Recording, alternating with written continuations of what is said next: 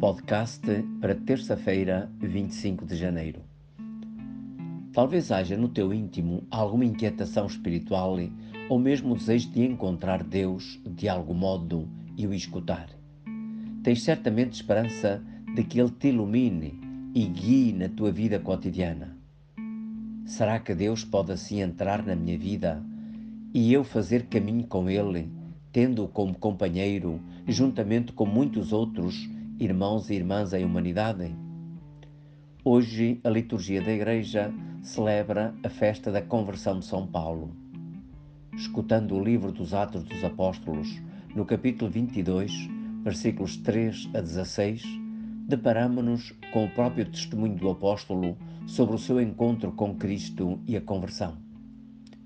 O acontecimento dá-se na sua viagem para Damasco, onde ele ia com a intenção de prender os cristãos para serem castigados em Jerusalém.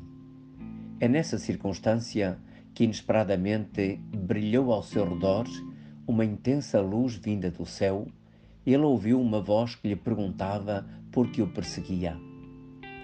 Paulo pergunta quem é que lhe fala e ouve a resposta: Eu sou Jesus Nazareno, a quem tu persegues.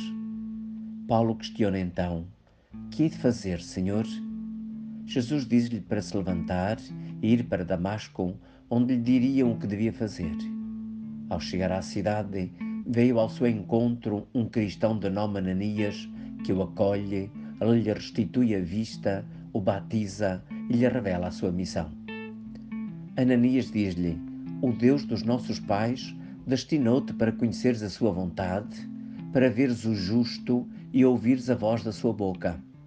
Tu serás suas testemunhas diante de todos os homens acerca do que viste e ouviste. Tanto Paulo como Ananias escutaram interiormente a voz de Deus que se manifestou a cada um deles. Foram tocados por ele, ficaram a saber o que Deus queria deles e corresponderam ao que ouviram, tornando-se colaboradores e testemunhas do amor de Deus que mudou a vida de Paulo e a de Ananias. Paulo tornou-se a partir de então mensageiro do Evangelho de Cristo para muitas pessoas que, escutando e acolhendo esse dom, receberam uma vida nova segundo Deus. Deixaram-se depois guiar por eles e pela fé que brotou no seu coração como um fogo que ilumina, aquece e dá energia.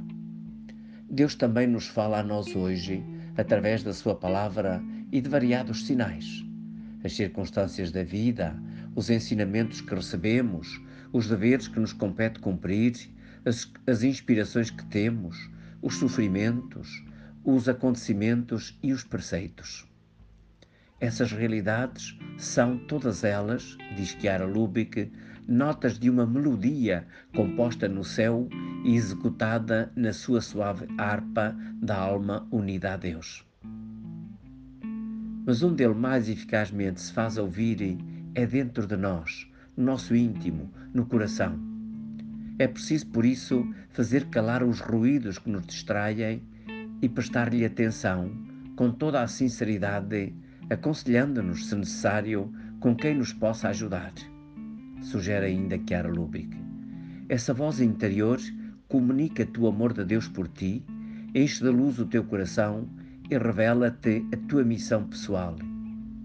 Como Paulo, também tu és chamado a ser testemunha de Jesus diante de todos os homens acerca do que viste e ouviste.